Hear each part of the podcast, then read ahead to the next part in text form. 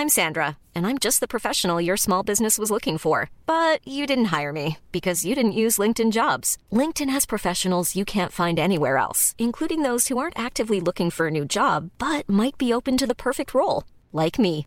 In a given month, over 70% of LinkedIn users don't visit other leading job sites. So if you're not looking on LinkedIn, you'll miss out on great candidates like Sandra. Start hiring professionals like a professional. Post your free job on linkedin.com/people today.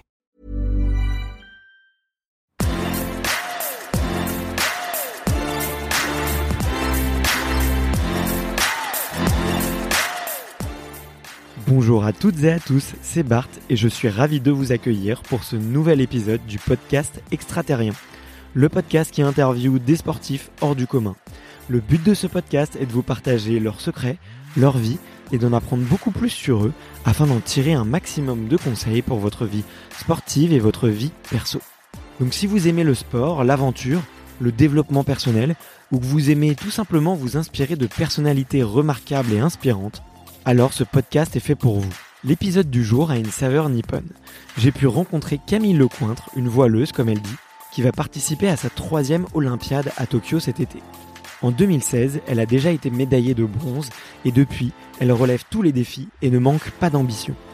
Nous avons pu parler de son statut de favorite, de la force de son équipe, mais aussi de sa maternité, qui est un fabuleux exemple qu'une femme peut très bien jongler entre ses casquettes de super maman et d'athlète de haut niveau. Pour moi qui suis sur le point d'être papa pour la deuxième fois, ça m'a donné un énorme shot de motivation. Vous le verrez, la batterie de mon matériel m'a joué des tours durant cet épisode, mais rassurez-vous, j'ai pu sauver le coup et j'ai fait des miracles au montage. Mais je m'excuse d'avance pour les petites coupures qu'il peut y avoir. Juste avant de commencer, j'ai quelques messages à vous faire passer. Si c'est la première fois que vous écoutez le podcast, merci beaucoup d'être arrivé jusqu'ici. Si vous aimez la voile notamment, je vous recommande les deux épisodes 16 et 17 avec Yves Leblévec et Aurélien Ducrot, qui sont deux voileux au parcours vraiment atypique. Ensuite, si vous souhaitez soutenir le podcast, un des meilleurs moyens de le faire est tout simplement d'aller mettre une note sur iTunes. Ça prend 30 secondes et ça m'aide notamment à trouver des sponsors, car je ne vis toujours pas du podcast, et aussi à trouver des sportifs de plus en plus inspirants en leur montrant que vous êtes nombreux à aimer le podcast. Vous pouvez également partager le podcast sur Instagram en prenant une capture d'écran pendant que vous écoutez un épisode et en le partageant en story. Taguez-moi et je vous repartagerai. J'en profite pour vous partager le nom du podcast, c'est extraterrien.podcast. Enfin, pour celles et ceux qui souhaitent aller plus loin sur les curseurs de la performance, à la fois sportive et professionnelle, je tiens une newsletter que vous pouvez retrouver très facilement dans Google en tapant extraterrien newsletter. C'est le premier lien qui remonte. Allez, je ne vous embête pas plus et je laisse place tout de suite à mon invité du jour, Camille Lecointre. Allez, salut Camille. Salut. Bah écoute, je suis hyper content de te rencontrer aujourd'hui. Merci beaucoup de, de prendre le temps et d'être venu me chercher à la gare de Brest. Merci d'être venu jusqu'à Brest. bah écoute, c'est un grand plaisir. Je découvre Brest, tu vois. C'est la première fois que je viens. Euh, c'est une ville un peu un peu mythique, tu vois. C'est le, le bout de la le bout de la Bretagne. Euh, c'est le la pointe de la, la pointe de la France, tu vois. un Le peu. départ de grande course aussi. Exactement, ouais. ouais, ouais, donc plein de bonnes choses. Et donc toi, tu es, euh, tu, tu, comment on dit? On dit navigatrice, on dit, on dit tu es une, une marine, tu es, tu es. Euh, bah, je suis un peu entre les deux. On- Je suis pas vraiment une navigatrice parce que ce que je fais, c'est pas de la course au large, mais on dit euh, souvent dans le jargon, on dit voileuse. Voilà, donc tu es une voileuse, exactement. Ouais. Euh, et bah, juste avant de commencer, voilà, moi, je pose toujours la même question. C'est un peu la tradition sur ce podcast-là. On l'aime bien. On aime bien un peu remonter un peu chronologiquement pour comprendre euh, euh, bah, qui tu es. Et c'est de savoir euh, quel est ton premier souvenir de sport? Alors mon premier souvenir euh, marquant, c'est euh, ma première compétition en voile. En fait, euh, ça s'appelait la Coupe de Boulanger. Je crois que c'était en 93, si je me trompe pas. Et euh, en fait, euh, c'est ma première compétition en voile. Ce jour-là, il y avait tellement pas de vent et, et beaucoup de courant que j'ai pas réussi à, à couper la ligne de départ. Donc carrément, la ligne de départ, c'est pas couper la ligne d'arrivée, c'est couper la ligne de départ. On, re- on reculait sur la ligne et, et malgré tout ça, en fait, euh, bah, la remise des prix, j'étais récompensée parce que j'étais la plus jeune, donc euh, j'ai eu ma première coupe à ce moment-là. Donc ça, D'accord. c'était, euh, je pense, un- même pas passé la ligne. de- voilà, donc c'était un bel encouragement. Euh, je pense quelque part, ça m'a peut-être fait euh, un peu continuer. Ouais. À quel âge t'as commencé à aller sur mer, du coup? Donc euh, j'ai commencé au Havre euh, à l'âge de 7 ans, donc en école de voile. Sur un optimiste. Ouais, sur un optimiste. Euh, donc les premiers stages se font sur les bassins au Havre, euh, et puis ensuite au bout de trois stages, ben c'est en pleine mer, donc voilà, ça s'est fait l'année d'après quoi. Ok, génial. Et du coup, c'est quand même super marrant que ta première médaille, ce soit bah, pour la récompense de la jeunesse et et, euh, et, comment est-ce que tu as eu le virus du sport du coup? C'était mes perdre ou à l'époque Alors, Parce que j'ai cru que tu avais l'esprit de la gang maintenant, donc. Euh... Bah, je pense que ouais, j'aimais bien le sport, j'aimais bien bouger. En fait, euh, quand j'étais plus jeune, j'avais deux sports que je pratiquais euh, en compétition. Il y avait la gymnastique et le et la voile. Et au bout d'un moment, bah, il a fallu choisir parce que les compétitions, bah, c'était les en même temps, c'était toujours les les, les week-ends. Donc, euh, bah, j'ai choisi la voile euh, parce que euh, voilà, c'est là où je me sentais le plus à l'aise. finalement, je crois que c'est ce que j'aimais le plus, même si j'ai beaucoup aimé mes années de gymnastique. Ok. T'as une famille de voileux? Pas du tout. Mes parents n'ont jamais fait de bateau, mais c'est peut-être pour ça qu'ils m'ont lancé là-dedans. C'est que je pense que ils avaient envie eux-mêmes peut-être d'apprendre à naviguer et c'est pour ça je pense qu'ils m'ont inscrit dans un club de voile. et depuis tu les as emmenés du coup pour euh, les remercier? Euh, pas, pas souvent. ouais, pas souvent. Bon, allez, ce sera peut-être la récompense euh, pour euh, pour les prochaines vacances alors. Voilà. Ouais. J'ai vu aussi que tu avais eu un, un parcours étudiant complet, que tu étais allé jusqu'au bout de tes études. Mm Tu as fait une école en donc j'ai eu agronomie, un non, J'ai eu un master en chimie marine. Chimie, pardon. Ouais, euh, donc euh, que j'ai effectué sur Brest. Euh, bah, j'ai pris le temps de le faire. Euh, j'ai eu pendant plusieurs années du coup un double cursus, un, cursus sportif et universitaire. Ouais. Donc j'ai dû dédoubler certaines années, mais finalement j'ai été diplômée en 2010. Donc c'était une une bonne satisfaction et c'était aussi un domaine euh, qui me plaisait beaucoup de et qui aurait pu me plaire si j'avais choisi euh, cette voie-là quoi de faire de la recherche en en chimie marine. Mm. Ouais, puis c'était euh, peut-être aussi une, une, porte de sortie si jamais voilà, au début, on, au début, on le voit comme ça. On se dit que c'est, bah voilà, c'est peut-être une porte de, de sortie, c'est tout se passe mal, et puis, bah finalement, c'est, c'est aussi, voilà, une satisfaction personnelle de, de l'avoir fait. Et je sais pas si je m'en servirai un jour, mais en tout cas, c'est dans la poche quoi. Ok, trop cool. Euh, on dit souvent que la voile c'est un sport qui, qui s'apprend avec le temps et l'expérience euh, on peut pas la, la, griller en fait si tu veux on peut pas aller plus vite. Toi c'est à quel moment que tu as commencé à te dire euh, que tu pouvais en faire ton métier et que tu pouvais euh, devenir une athlète de haut niveau? Est-ce qu'il y a eu un déclic ou un moment un peu déterminant? Euh, c'est vrai qu'en voile, on nous répète ça un peu dès le début, que ça veut que tout prend du temps, que c'est un sport à expérience et moi, je pense que le déclic euh, où je me suis dit que je pouvais peut-être en faire mon métier et aller aux Jeux Olympiques, c'est arrivé surtout euh, dans mes premières années de 470, donc qui était le bateau olympique. Et quand j'ai vu qu'on avait des bons résultats avec ma coéquipière de l'époque et et qu'on pouvait peut-être toucher une sélection olympique et bah je me suis dit bah faut c'est faut que je m'engage à fond là-dedans. Je pense que la prochaine sélection elle est pour moi enfin elle est pour nous et et donc là, j'ai commencé à y croire. C'est vraiment en intégrant le, le, pôle France voile de Brest aussi. Donc on était au contact de de, de grands champions, de, de sélectionnés olympiques aussi. Donc euh, ça a été euh, un petit peu des, des modèles aussi, enfin des sources d'inspiration quoi. Il y en a, il y en a qui t'ont qui t'ont marqué un peu plus que d'autres?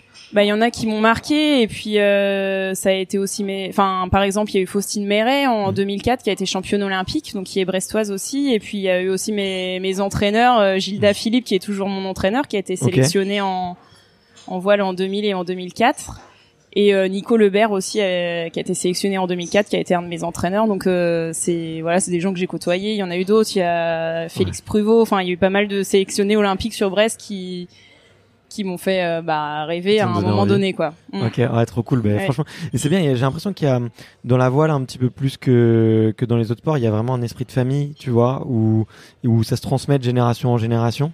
Et euh, est-ce que toi c'est quelque chose, enfin du coup ça a l'air d'être quelque chose qui t'a vraiment euh, porté vers le haut. Et est-ce que toi tu confirmes que effectivement dans l'équipe de France de voile il y a un petit peu cette alchimie, euh, cette entraide qui est, qui est assez spécifique à la voile? Bah, je pense. En plus, le fait qu'on ait des carrières longues, ça permet à plusieurs générations de se croiser. euh, mes premières sélections, euh, sélections olympiques, j'étais pas parmi les plus jeunes, mais j'avais, il y avait aussi des, des, gens euh, pour qui c'était la cinquième Olympiade, donc euh, forcément on s'inspire de ces gens-là. C'est unique, ouais. Et puis bah maintenant, moi c'est ma troisième Olympiade, donc ma troisième sélection, donc je pense qu'il y a aussi des jeunes pour qui c'est leur première sélection, ou même ma coéquipière Aloïse, pour qui ça va être ses premiers jeux. Et je sais que ben, ces jeunes-là sont des fois en demande de euh, comment t'as vécu ça, comment et donc euh, bah nous on aime bien partager aussi euh, ouais. nos, nos expériences. Ok, mais t'as mentionné ta, ta coéquipière Aloïse.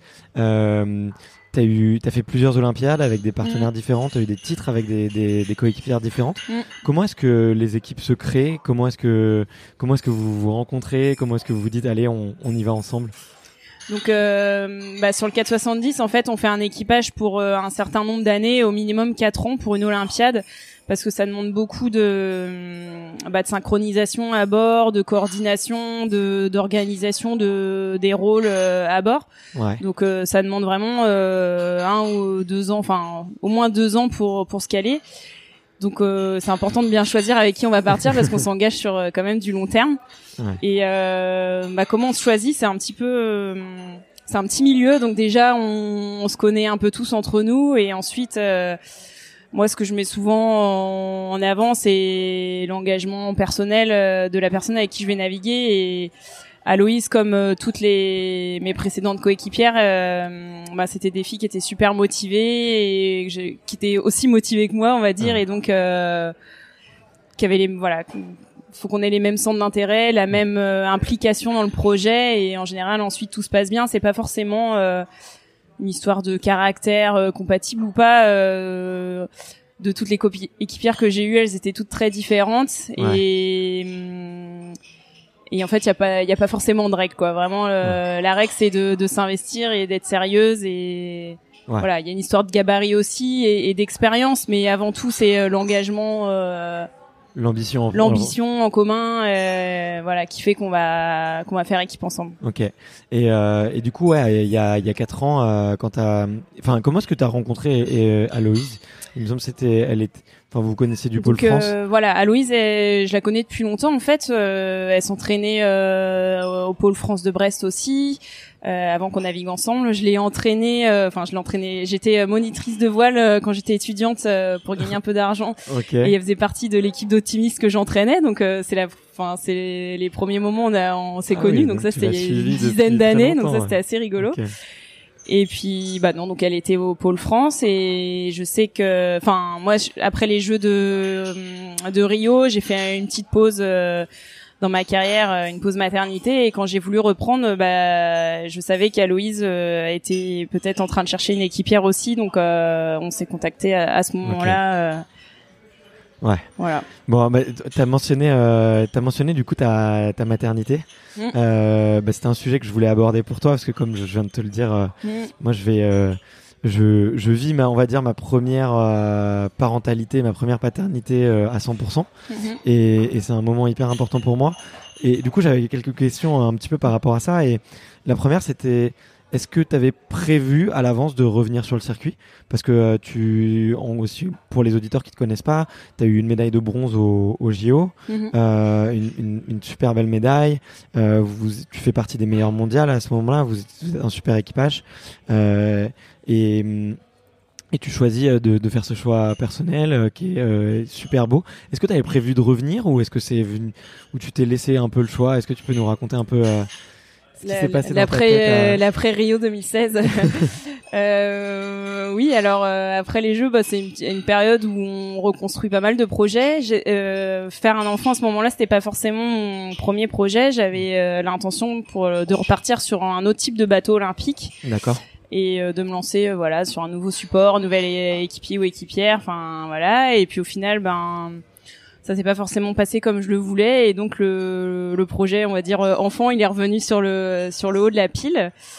Et ben toute cette période où j'étais euh, enceinte donc j'ai pas navigué parce que c'était aussi un moment où euh, bah, mon projet avec Hélène de France euh, ma coéquipière de Rio s'était arrêté. Donc je savais qu'il fallait que je retrouve que je reforme un équipage. Donc je me suis dit bah non je prendrai le temps de le faire à la fin de enfin quand quand je reprendrai quoi. Ouais. Et puis bah il y avait ce désir, enfin j'avais vraiment, enfin j'avais envie de continuer à naviguer. Par contre, c'était vraiment l'inconnu. Je savais pas du tout si j'allais être capable de de reprendre en ayant un enfant. Enfin voilà, je c'était vraiment l'inconnu et, et donc j'ai vraiment attendu que mon enfant soit né, que quelques mois soient passés pour me dire bon bah voilà peut-être que maintenant je suis à peu près capable de de remettre les pieds sur un bateau. On va voir ce que ça donne, mais vraiment c'était euh, c'était vraiment l'inconnu quoi. J'avais pas forcément de de modèle euh, à ce moment-là euh, sur qui m'appuyer.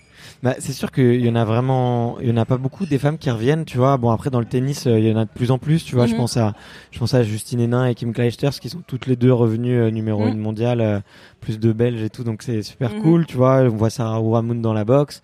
Euh, bah, elles, elles, disent toutes qu'au début c'est très très compliqué, quoi. On le les, les, premiers, les premiers, les premiers entraînements sont, sont fatigants, quoi. Euh, la, la, reprise a été très dure. Je me rappelle de, de souvenirs de d'entraînement à Brest où euh, je disais à Louise, ben oh là là, c'est la catastrophe. J'arrive même plus à aborder ma, ma voile, j'arrive plus à tirer sur les bouts. J'avais les mains complètement abîmées parce que toute ma corne était partie. Euh, voilà, on se demande un peu si on va réussir à retrouver ses capacités physiques. Et bon, après, ça, ça met du temps, mais bon, euh, voilà, ça, c'est à prendre en compte. Euh, dans, J'ai l'impression que tu es revenue encore plus forte.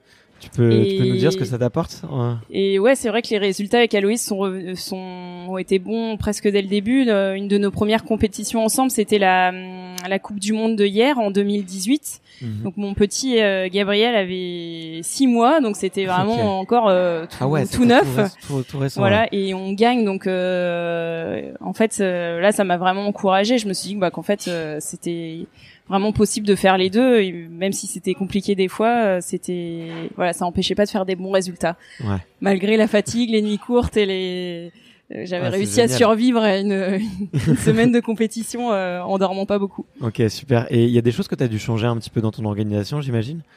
Euh, oui, il y a beaucoup de choses euh, déjà. Parce que moi, je sais qu'il y a beaucoup de filles qui nous écoutent. et, et, et, j'ai franchement, euh, moi, bah, moi, je vois ma conjointe, je vois des, des sportifs de haut niveau comme toi. T'es la, bon, la première maman que j'ai sur le podcast pour être mm. pour être transparent avec toi.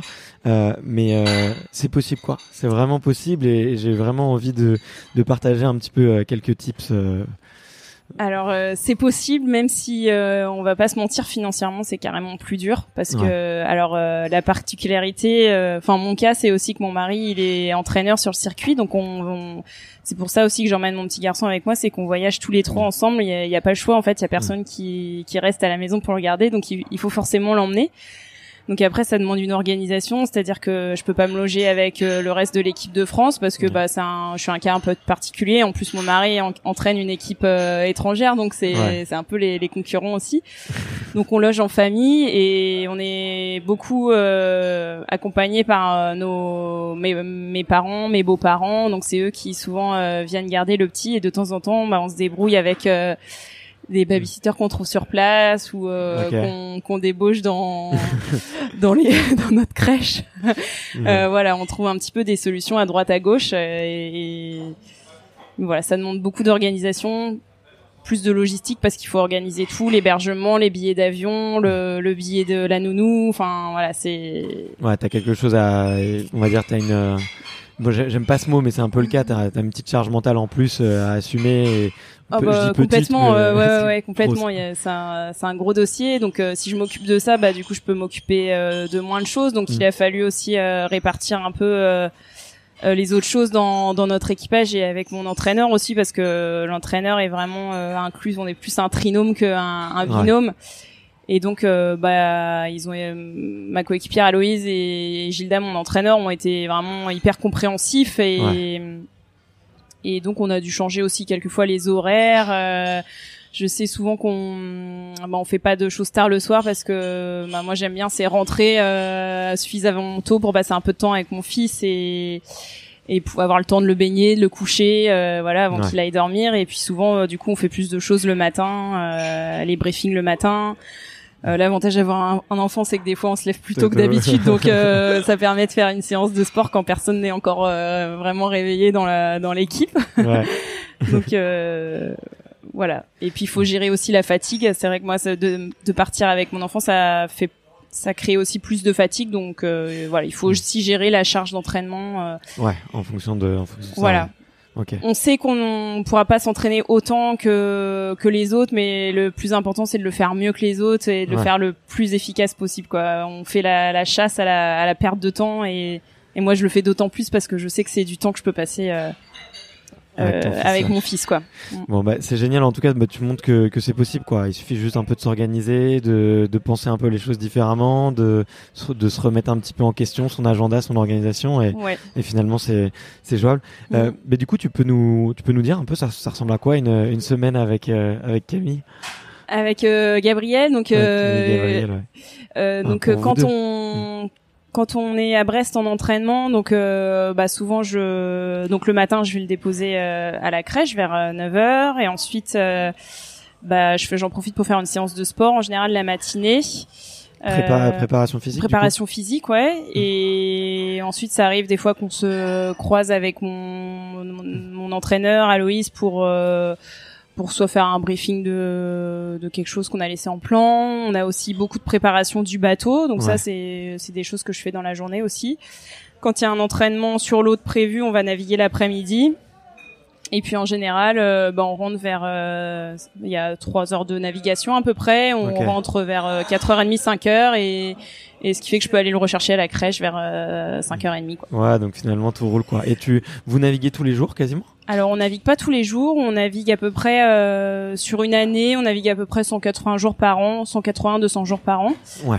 Euh, voilà, mais c'est surtout qu'on a aussi en plus les séances de préparation physique donc à terre. On a aussi beaucoup de préparation de notre notre matériel, de notre bateau.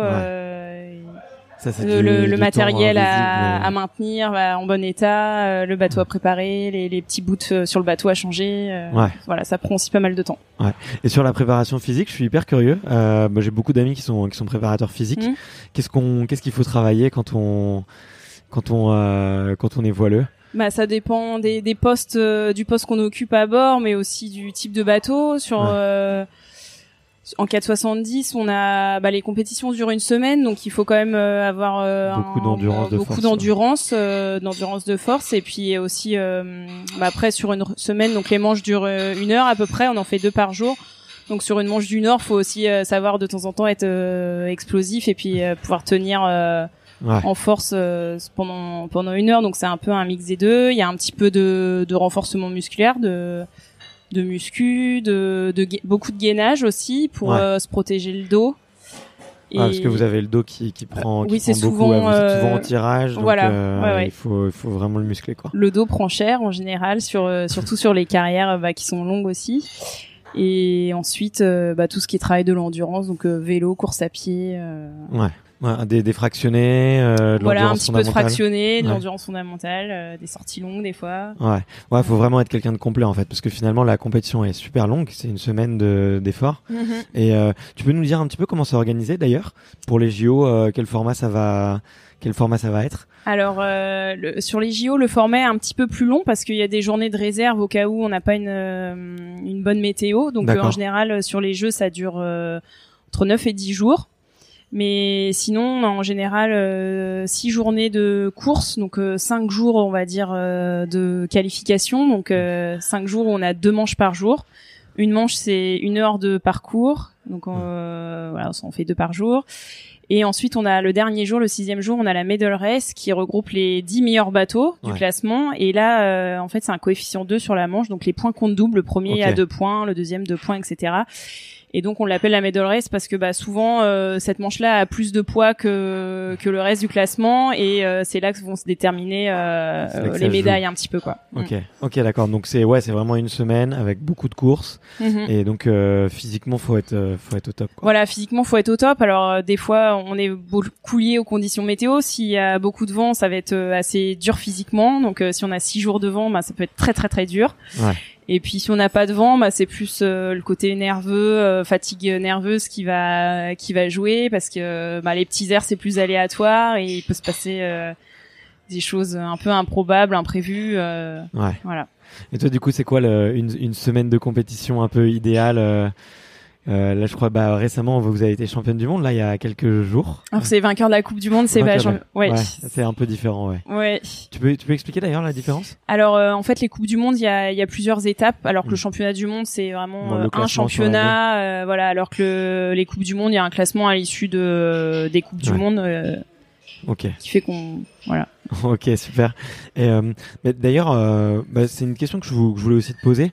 Vous avez gagné beaucoup de courses euh, avec Aloïse. euh, là, c'est ces 18 derniers mois. Vous êtes en pleine, en pleine forme. Euh, vous avez même gagné le test event à Tokyo. Mhm. Euh, ça vous met euh, une petite étiquette de vraiment de médaillable et vraiment vous êtes parmi les favorites. Comment est-ce que vous faites toutes les deux pour euh, un peu euh, libérer cette pression et comment est-ce que vous faites pour pas trop euh, pour pas trop euh, vous mettre un peu je sais pas le, la, une de pression inutile quoi tout simplement. Bah c'est vrai qu'avec Aloïse, euh, moi c'est la première fois que je gagne autant de compétitions. Euh, avec mes précédents équipages, euh, on était régulièrement sur les podiums, mais là depuis l'année dernière. euh, c'est vrai qu'on a remporté pas mal de courses, donc c'est c'est nouveau aussi pour moi, on va dire, d'être euh, aussi souvent euh, sur la la plus haute marge du podium. Mais euh, donc euh, ouais, on fait avec cette équipe, cette euh, étiquette de favorite. C'est vrai que bah, on commence à elle commence à être bien collé sur nous maintenant. Ouais. donc euh, bah, c'est un, un peu un apprentissage de de, de vivre avec ce, cette pression là. Et puis bah nous notre notre philosophie avec Aloïse euh, c'est hum, bah voilà se dire de d'accepter en fait euh, cette pression qu'on a et pas essayer forcément de le- l'enfouir ou de la repousser c'est plutôt de l'accepter de se dire bon bah voilà je euh, je te préviens je suis stressée euh, je suis hyper tendue mais bon euh, ça va euh, je vais essayer de voilà de faire du de mes manœuvres du mieux possible et de faire mon job quoi à bord Ouais. donc euh, ça des fois déjà rien que de se le dire ça ça, Ça nous aide beaucoup, ouais. euh, ça nous aide déjà à évacuer la pression et puis ça permet de s'adapter dans l'équipage parce que si on est on sait qu'on a quelqu'un de très stressé à bord et ben l'une ou l'autre on va pouvoir euh, peut-être reprendre plus de contrôle sur des choses sur des décisions parce que bah l'autre est dans un état euh, dans un état un peu second on va dire. Euh, donc euh, c'est souvent on se le dit en fait à bord euh, bah voilà j'ai j'ai le, le cœur qui bat rapidement euh, je suis je suis pas bien je j'ai plus de sensations et donc euh, ça permet à l'autre de reprendre un petit peu le Le, le contrôle quoi Ok, d'accord. Voilà. Bon, bah génial, génial. Et euh, et comment est-ce que tu, est-ce que tu as un, il me semble que Aloïse, elle, elle travaille encore chez chez Arkea. Toi, est-ce que tu as un contrat ou des sponsors euh, actuellement euh, Alors, euh, on a toutes les deux un emploi euh, à côté, donc c'est des emplois ménagers. Aloïse a un emploi ménager chez Arkaya et moi en fait je suis sous contrat avec euh, l'armée, donc ça fait plus de dix ans que que la marine nationale euh, me soutient. Donc c'est en fait c'est le- l'ancien bataillon de euh, Joinville qui est qui a rené de ses de ses cendres Ok. et donc euh, Nogent-sur-Marne, hein, du coup. voilà et donc l'armée euh, offre des Hiring for your small business? If you're not looking for professionals on LinkedIn, you're looking in the wrong place. That's like looking for your car keys in a fish tank. LinkedIn helps you hire professionals you can't find anywhere else, even those who aren't actively searching for a new job but might be open to the perfect role. In a given month, over 70% of LinkedIn users don't even visit other leading job sites. So start looking in the right place. With LinkedIn, you can hire professionals like a professional. Post your free job on linkedin.com/people slash people today. des, des contrats aménagés euh, pour euh, pas mal de sportifs. On est une centaine en fait euh, dans le Ouais. bataillon de Joinville. Et ça permet de, de se préparer vraiment à 100% euh, pour nos entraînements. On, on est voilà, on est complètement détaché. On a quelques quelques retours à faire euh, pour eux en termes de communication, euh, Ouais. par exemple, ou de, de présence sur certains événements. Mais voilà, c'est en gros, on est quand même euh, vraiment libre de faire euh, nos, nos entraînements, nos compétitions. Et puis à côté de ça, en commun avec Aloïse, on a aussi euh, bah, deux gros partenaires euh, qui sont euh, Serenis euh, Consulting et Guyot Environnement, qui eux nous permettent surtout de pouvoir euh, acheter tout le matériel pour le bateau dont on a besoin. Surtout que bah, dès qu'on veut développer du matériel ou quoi, les, les budgets sont sans limite. Donc euh, Ouais. bah, voilà, ça permet de de développer un petit peu de matériel et pour éventuellement aller chercher euh, un petit peu plus de vitesse euh, que que nos adversaires. Ouais, bah, c'est clair. Et bah, on le sait, on le sait pour les très gros bateaux, c'est très important Mm. d'avoir euh, effectivement d'avoir des bateaux neufs avec euh, les dernières Mm. technologies. Est-ce que pour vous aussi c'est quelque chose qui joue qui joue beaucoup? Euh, oui, c'est ça joue autant que le moi je le mets autant que le physique, on va dire. C'est le notre matériel et le, le 470 c'est un bateau sur le on vient au, jeu en fait avec notre bateau notre propre bateau. Il y a, y a des règles évidemment à respecter de construction etc mais c'est assez libre en fait euh, notamment au niveau des constructeurs de mâts de dérives de safran donc en fait on peut vraiment euh, développer euh, le matériel qui nous correspond le mieux qui correspond le mieux à certaines conditions de vent par exemple. Et donc ça c'est c'est hyper intéressant est-ce que vous avez la même démarche que sur des projets, sur des plus gros bateaux, de, de on va dire avec des grosses marques. Euh, Est-ce que c'est la même, le même type de relation? Est-ce que c'est des projets très long terme, des sponsors très long terme? Ou euh, parce que j'ai l'impression que sur les sur les courses au large, c'est vraiment euh, des partenariats qui vont oui, en général, les sponsors euh, en voile s'engagent sur euh, plusieurs années parce que je pense que l'investissement, euh, le retour sur investissement, il se fait aussi sur sur plusieurs années. Et après, nous, euh, la, voile olympique, on est un petit peu euh, entre deux chaises, on va dire, parce que c'est pas complètement, on n'a pas la même visibilité qu'en course au large, ou vraiment euh, des sponsors qui s'engagent sur la Figaro, le, la Route du Rhum, le Vendée Globe. Il y a des retours très forts dès le début, quoi. là, nous, on a un peu moins de visibilité, donc le marquage sur le bateau, il est peut-être moins important. Par contre, bah, ce qu'on valorise plus, c'est c'est euh, de la communication en interne dans les entreprises euh, pour souvent pour euh, motiver des équipes ou voilà fédérer des équipes ça c'est quelque chose qui qui marche très bien. On peut aussi pas mal discuter avec ces entreprises au sein de l'entreprise sur la gestion du stress la gestion d'un d'un enjeu le, comment rebondir après un échec. Enfin, il y a plein de thèmes euh, qu'on retrouve en commun entre euh, nos projets sportifs et un projet euh, d'entreprise. Donc ça, souvent, on arrive à, beaucoup apporter aux entreprises dans ce domaine-là, quoi. Bah écoute, j'ai des petites questions un petit peu de, fin, un petit peu classiques que j'aime bien. L'idée c'est un peu de les, développer, mais on peut on peut aussi faire un petit peu du tac au tac. la toute première, c'est de savoir c'est quoi une bonne journée pour toi?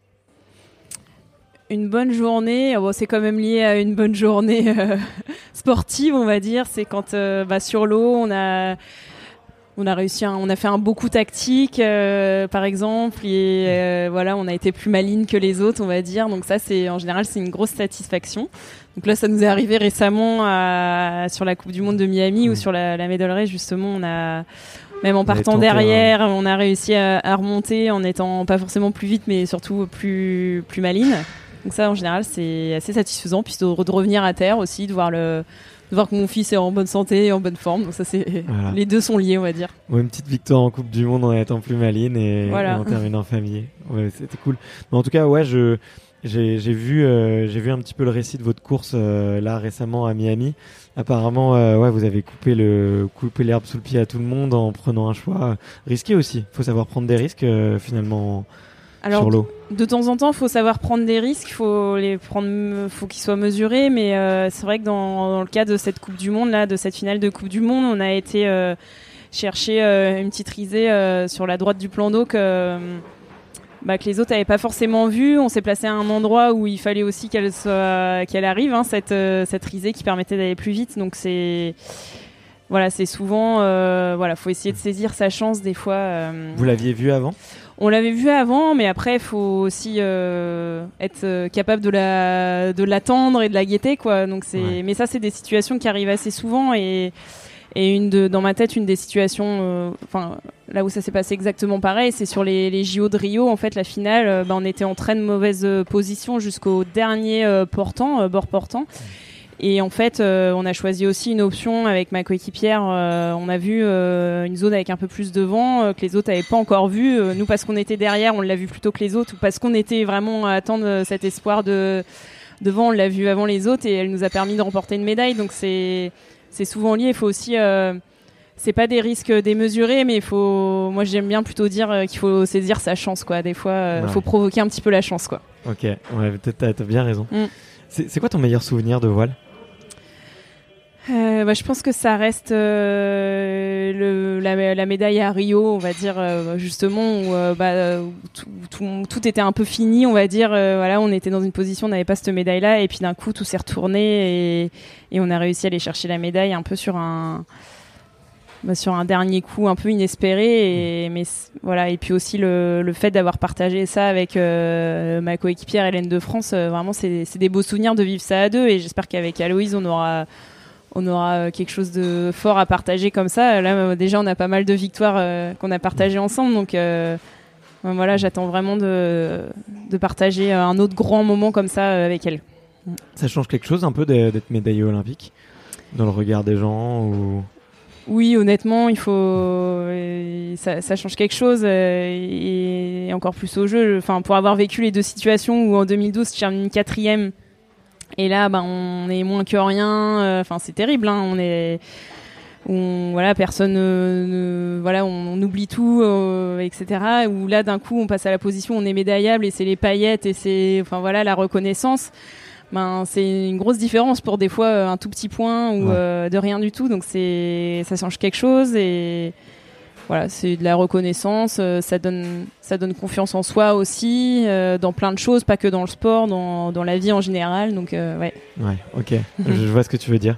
C'est quoi ton pire souvenir de compétition? Mon pire souvenir, et eh ben à l'inverse, pour moi, c'est la, la, quatrième place à, à Londres, au JO de Londres justement, où ben on n'a pas réussi. On, on, était quatrième avant la finale, hein, donc il y avait pas, on n'était pas sur le, le, podium encore, mais euh, il y a eu un moment où euh, on y était, on était dessus, ça pouvait jouer, et au final, euh, bah, nos concurrentes à la troisième place réussissent à regagner quelques points sur nous, quelques quelques places, et donc elle, c'est elle qui reste sur le podium. Donc ça, c'était voilà, c'était un souvenir très très dur. J'ai eu pendant pas mal d'années la, phobie des quatrièmes places, même euh, toujours. Hein, c'est vraiment, euh, moi, c'est la quatrième place. Faut surtout pas m'en parler. C'est donc euh, voilà. Alors que des fois, ça reste un bon résultat. C'est complètement idiot, mais est-ce qu'on peut être heureux avec une quatrième place? Mais pour moi, c'est toujours un sujet un peu sensible, on va dire. Ok, bon, moi, je suis sûr que ça va, ça va mieux se terminer à Tokyo. Il y a, ça en fait aucun doute. Est-ce que il y a eu des des rencontres décisives dans ta carrière?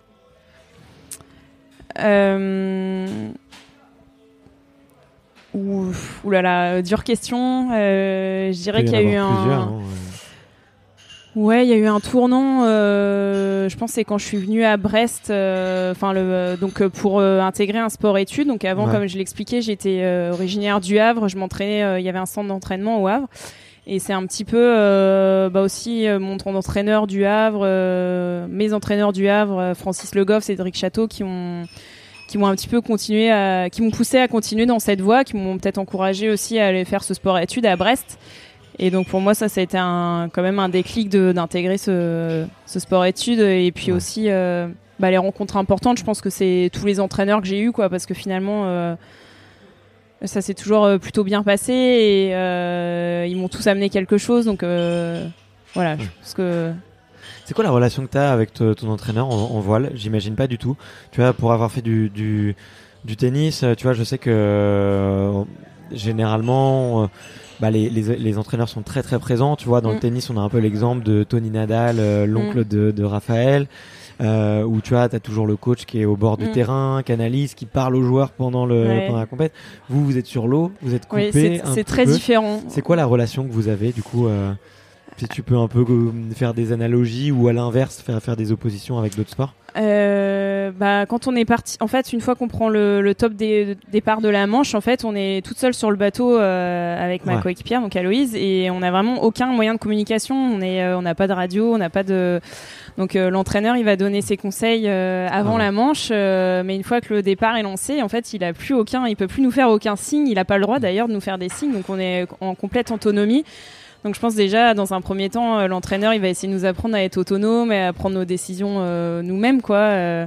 ouais, et voilà, il est là pour nous faire des retours, etc. Mais voilà, une grosse partie des de ce qu'on fait, on doit le faire en autonomie.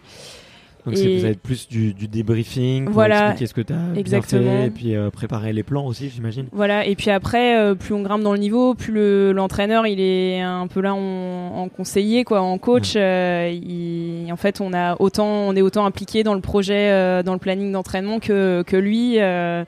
On sait ce qu'on on sait ce qu'on doit travailler. Lui, il est plus là pour nous accompagner vraiment que pour nous dire euh, fais comme ci ou fais comme ça. C'est toi l'athlète, hein, c'est toi qui sais comment tu marches. donc, euh, Voilà, et puis euh, donc avec Gilda, ça s'est vraiment construit au fur et à mesure. J'ai la chance d'avoir le même entraîneur depuis euh, depuis huit ans, deux Olympiades, donc c'est c'est très fort comme relation. Je pense qu'on se connaît très très bien et Ouais. il sait très bien quels sont mes défauts, euh, je suppose.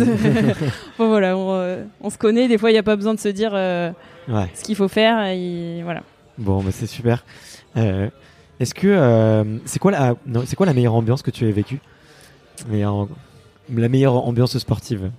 Meilleure ambiance sportive. euh, c'est, ça va paraître encore un peu basique, mais c'est les les JO en fait euh, où on a euh, bah, quand même euh, beaucoup plus de public euh, que que d'habitude. Nous en voile, c'est même le seul endroit où on peut avoir un public où on va passer euh, devant le public, euh, faire coucou. Enfin, Ouais. voilà, nous on n'est pas dans un stade avec des supporters, etc. Donc euh, on a personne qui va faire une hola quand on va couper la ligne d'arrivée. Donc on est toute seule dans notre euh, dans notre bateau à ce moment-là et Puis les fois, jeux. vous euh, passez la ligne d'arrivée, vous savez même pas si vous êtes euh, premier voilà, il faut encore attendre des, une délibération de jury, etc. Enfin bref, euh, donc ça c'est un peu particulier et au jeu on arrive à avoir cette ferveur de, de supporters, donc ça c'est assez, Ouais. assez rigolo, assez étonnant. Ouais. Ok.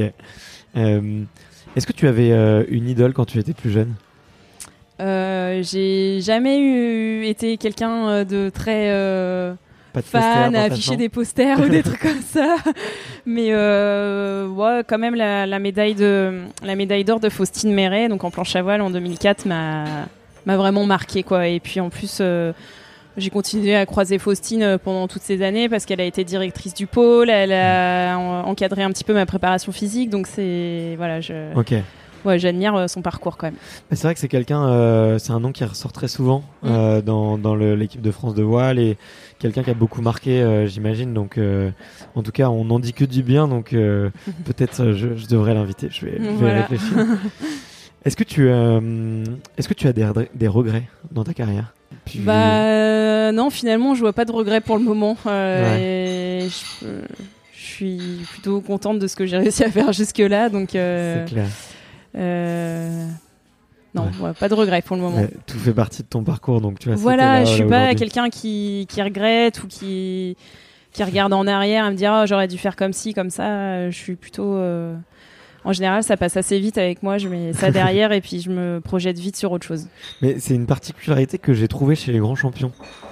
Mais parce que là, du coup, euh, je commence à me spécialiser. Ouais, bah, mais euh, mais c'est quelque chose que j'ai vu euh, finalement euh, chez beaucoup de, de- d'athlètes de haut niveau, c'est que cette capacité à, à mettre vite les choses de côté et à mettre vite les, les mauvaises étapes de, de côté. Tu vois, je te disais que hier j'étais avec euh, Alexis euh, en quinquant. mhm. Bon bah, il lui est arrivé quelque chose de dramatique dans sa vie.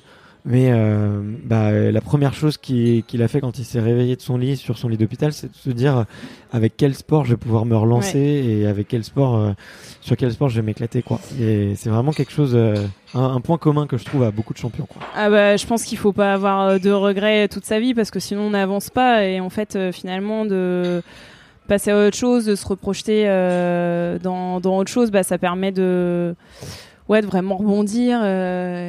Finalement de regretter en fait on ouais on n'apprend rien, on n'apprend pas forcément, on n'en tire pas des leçons donc euh, voilà faut essayer de tirer des leçons de ce qu'on a loupé mais il faut pas regretter quoi. Ouais, exactement. Voilà c'est un peu comme ça que je le vois.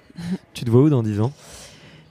Eh ben, je sais pas. Ça, c'est pareil. C'est quelque chose euh, que j'ai jamais réussi à faire. Quand on me demandait à l'école ce que je voulais faire plus tard, j'arrivais jamais à dire ce que je voulais faire. J'ai, je navigue toujours un petit peu à vue. euh, je, je- voilà, j'essaye de prendre les, les opportunités comme elles viennent. euh, euh, voilà, je, ça fait pas mal de temps que je navigue en 4-7, donc euh, voilà, peut-être qu'un jour il sera, il sera temps de passer à autre chose.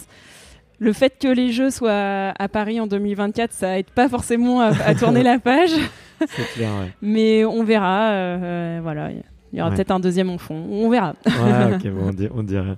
Mais euh, d'ailleurs, euh, on a, on en a pas parlé, mais euh, euh, j'ai un petit trou de mémoire sur les, les, les sports de voile qui est au JO.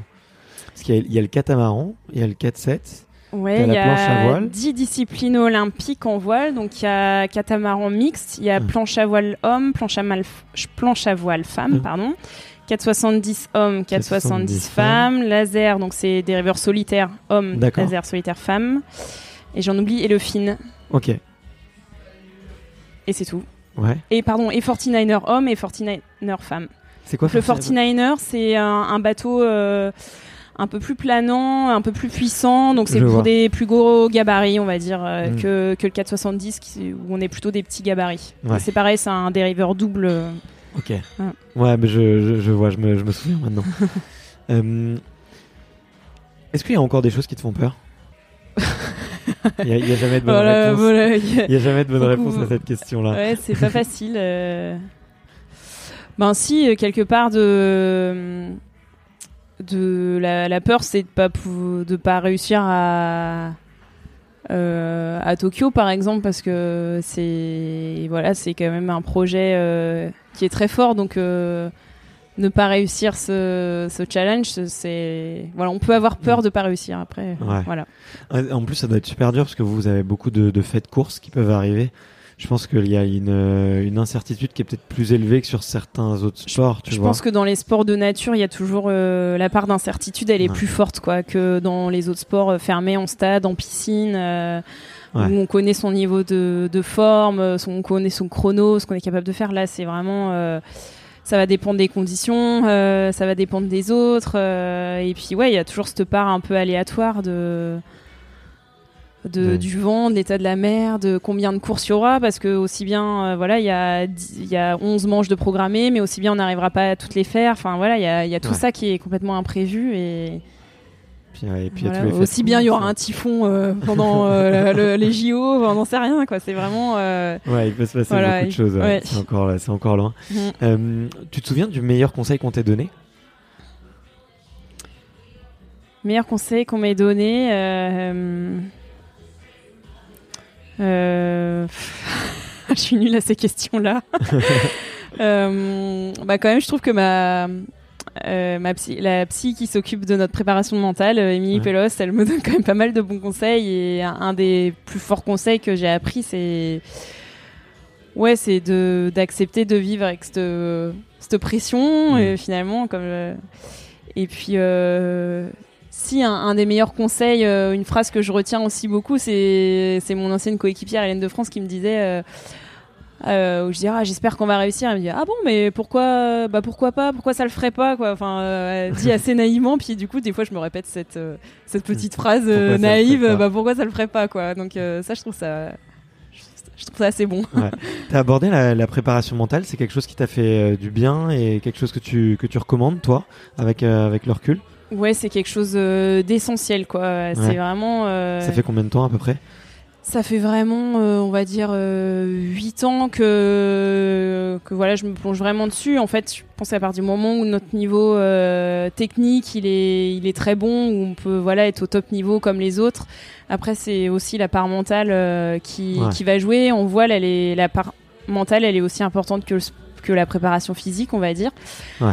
Et où il faut rester lucide, prendre des décisions... euh, assez rapide, euh, enfin voilà où il y a beaucoup de paramètres aussi qui rentrent en jeu dans en voile, euh, beaucoup de paramètres extérieurs, le vent, les vagues, les adversaires et tout ça, euh, ça peut des fois se mélanger dans la tête et donc la préparation mentale des voies va aider à, mettre les voilà les priorités, mettre les choses dans les bonnes cases quoi. Ok, ouais. Bah, c'est, mais c'est quelque chose, je suis un peu surpris, je trouve, en France, comparé à. Ah, Et, je- euh, et aussi, pardon, euh, en Ouais. préparation mentale, ce qui est important euh, bah, quand on navigue en double, c'est la relation qu'on a avec l'autre aussi sur le bateau. Ouais. Donc ça, c'est vraiment des choses euh, qu'on qu'on bosse aussi en préparation mentale avec ma coéquipière. C'est voilà, deux? bien s'entendre, bien se connaître. euh, c'est de communiquer de la meilleure manière possible, euh, voilà, pas laisser euh, forcément transpercer nos émotions parce que ça peut perturber euh, l'une et l'autre. Enfin voilà, on essaie vraiment de bosser là-dessus. Co- communication non violente, j'imagine, essayer de créer des automatismes. euh, Ouais, voilà, que, créer des automatismes, utiliser un vocabulaire en commun, Ouais. voilà. Ah, ok. Mais je suis, ouais, je te disais juste avant, je suis un peu surpris de. euh, Il y a peu d'athlètes qui utilisent euh, vraiment, euh, tu vois, là, qui vont au bout des choses dans la préparation mentale. Il n'y en a pas tant que ça. Mm. Et, euh, et je suis un peu surpris qu'en France, on on n'insiste pas un petit peu plus là-dessus parce que euh, il y, a, y a certains pays où ils en font beaucoup plus Mhm. et, euh, et, on, et les résultats sont assez probants, quoi, tu vois. euh, je pense euh, des fois le déclic il se fait, euh, il peut mettre un petit peu de temps et tout, mais euh, en tout cas à chaque fois je Enfin, moi, je suis persuadé des bienfaits et, et, euh, et je le recommande à tout le monde, quoi. Donc, euh, Ouais, je pense que ça prend une part de plus importante, de plus en plus Mm. importante. On... Peut-être qu'avant, on mettait en avant plus les, les conditions physiques, alors qu'en fait, bah, il y a une... mental finalement joue une part euh, très importante, même dans les sports euh, chronométrés, je suppose. Enfin, bah, bien sûr, tout Voilà, autant. hein. c'est- Tout autant, c'est de la concentration, c'est voilà, des fois, c'est pas forcément évident de trouver la bonne personne avec qui s'entourer, mais euh, voilà, je pense que. Ouais. ok. Est-ce qu'il y a un livre ou un film que tu recommandes euh, souvent ces derniers temps? Ça fait un bout de temps que je n'ai pas regardé de film, ni que que je- j'ai lu un, enfin fini un bouquin, mais Mais Tu m'as dit que la, t'écoutais la des faute à mon fils. Tu m'as dit que t'écoutais des podcasts, euh, du coup, euh, peut-être que tu as un podcast à recommander. euh. Les extraterriens, bien sûr. Bah ouais, avec plaisir. Non, mais j'aime beaucoup. J'écoute pas mal de radio et et ouais, quelques podcasts effectivement sur le sport ou ou les actualités quoi. Ok. Où est-ce qu'on demande aux, aux auditeurs un petit peu de, de te suivre et de suivre un peu votre actualité. Comment est-ce qu'on leur, de, comment est-ce qu'on leur dit de vous encourager? Et ben, euh, ça se passe surtout sur nos sur nos réseaux sociaux, sur la page Facebook et sur Instagram. Euh, donc, on a une page d'équipage euh, avec toutes les actualités sportives, donc qui s'appelle euh, bah, sur Instagram, c'est Camille Aloïse euh, 2020 et sur Facebook, c'est euh, euh, objectif euh, or à Tokyo. Je me rappelle plus le nom exact, mais en Oui, je tapant les euh, liens, ouais. voilà, et on, on a une page d'équipage euh, avec nos deux noms et voilà, il y a pas mal d'actualités. La prochaine actualité, ça va être euh, bah, le baptême de notre bateau, euh, de- du bateau qui sera sûrement celui qu'on aura au jeu, donc dans, dans deux jours à Brest. Donc euh, voilà, avec un parrain d'exception. Est-ce que tu peux nous en dire un petit peu plus sur ce bateau ou pas sur le parrain? De toute façon, ça va sortir, ça va sortir après, mais, mais en tout cas, j'ai j'ai hâte de voir quoi. Euh, ouais, donc on a, on a, voilà, on a eu un, on a reçu un nouveau bateau, donc qui est construit en Nouvelle-Zélande euh, et voilà qu'on a préparé bien, vraiment aux petits oignons avec euh, le, le matériel dont on avait envie euh, grâce à nos partenaires et, et voilà, on espère que ce bateau-là va être euh, super rapide. Ok. C'est pas un petit peu, euh, c'est pas un peu stressant de le faire à 6-7 mois des jeux là? Euh, bah, ça laisse le temps. euh, Ouais, ça laisse le temps. Non, non, non, c'est bien, c'est le bon moment. Ça laisse le temps de d'éprouver un peu le bateau aussi parce que faut vraiment euh, éviter euh, la casse quoi c'est la casse c'est interdit quoi au JO c'est vraiment interdit donc on aura le temps de voilà, vraiment euh, optimiser le bateau être sûr que rien ne va casser et puis il sera encore en super état pour euh, pour les jeux donc non non, non c'est le bon bon moment Ok, bon, bah, j'encourage tous les auditeurs à aller jeter un coup d'œil euh, sur vos réseaux sociaux pour voir à quoi il ressemble et pour savoir qui est ce fameux parrain. voilà J'essaierai de savoir en antenne, mais je, je, je n'aurai peut-être pas le scoop. Euh, bah écoute, c'est super. On arrive à la toute dernière question, qui à, à savoir est-ce que tu as euh, un sportif ou une sportive à me recommander euh, d'aller interviewer parmi les gens que tu connais ou que tu ne connais pas d'ailleurs? Euh, Et il peut y en avoir plein. J'adore avoir des recommandations. Euh, Bah alors le premier nom qui me vient à l'idée en fait c'est euh, c'est Jean Galfion, c'est pas un- voilà euh, c'est une autre génération peut-être. Ouais. mais euh, j'ai fait sa connaissance parce qu'en fait on partage le même sponsor euh, Serenis Consulting. Et en fait le parcours de Jean pour moi il est incroyable parce qu'il est passé de la, de la perche à la course au large, euh, enfin voilà, je pense que c'était la voile, c'était sa deuxième passion. Il a, il était embarqué sur euh, la Coupe de l'Amérique il y a plusieurs années, et puis maintenant il se lance en course au large. Et en fait, euh, je trouve que c'est hallucinant le parcours qu'il a parce que euh, bah, reprendre un, nouveau sport comme ça, ça demande beaucoup d'humilité et vraiment, moi c'est, enfin voilà, je suis assez admirative de de ce qu'il fait quoi. D'accord, ok. Bon bah écoute, je, re- je retiens pour la reco parce que c'est vrai que Jean Galfion, j'avais pas pensé, mais euh, il a marqué mon enfance quoi. Bah oui. On le voyait, je sais plus, il était, euh, enfin c'était quelqu'un de très apprécié quoi, et, et, euh, dont, dont j'ai un très bon souvenir, donc euh, j'irai, j'irai le voir. Je vais essayer de lui envoyer Voilà, un petit mail. il- c'est un marin maintenant. ouais, exactement. Mais ouais, je suis surpris. En plus, il y a des, il y a, il y a pas mal de finalement de, de sportifs qui se mettent à la voile euh, un petit peu sur le tard et et, euh, et du coup, et il y en a beaucoup qui chopent le virus. Donc euh, Oui, c'est- pas forcément euh, facile pour eux. Bah, je pense aussi d'ailleurs à Aurélien Ducrot, Ducrot, qui ouais. vient du ski, donc euh, c'est pas facile pour eux parce qu'on parlait justement de, de cette expérience qui s'accumule au fil des années. Bah eux, il leur manque, cette expérience de, de, jeunesse, mais finalement, je pense qu'ils arrivent à, à, compenser ça par les sports à haut niveau qu'ils ont fait avant. Donc, ouais. Tout à fait. Bah écoute, merci beaucoup Camille. Merci à toi. C'était vraiment un super plaisir de, de, te rencontrer. Et puis, bah écoute, j'encourage tous les auditeurs à aller te suivre, à aller t'envoyer des petits messages d'encouragement. Et, et, on croise les doigts pour, pour cet été. Merci beaucoup. Salut. Merci d'avoir écouté cet épisode jusqu'au bout. Si vous êtes encore là, c'est sûrement que l'épisode vous a plu, donc n'hésitez pas à le faire savoir autour de vous et à vous abonner pour ne louper aucun épisode. J'ai mis tous les liens dans la description, donc n'hésitez pas à y jeter un coup d'œil. Et sinon, moi je vous dis à la semaine prochaine pour une prochaine interview. Ciao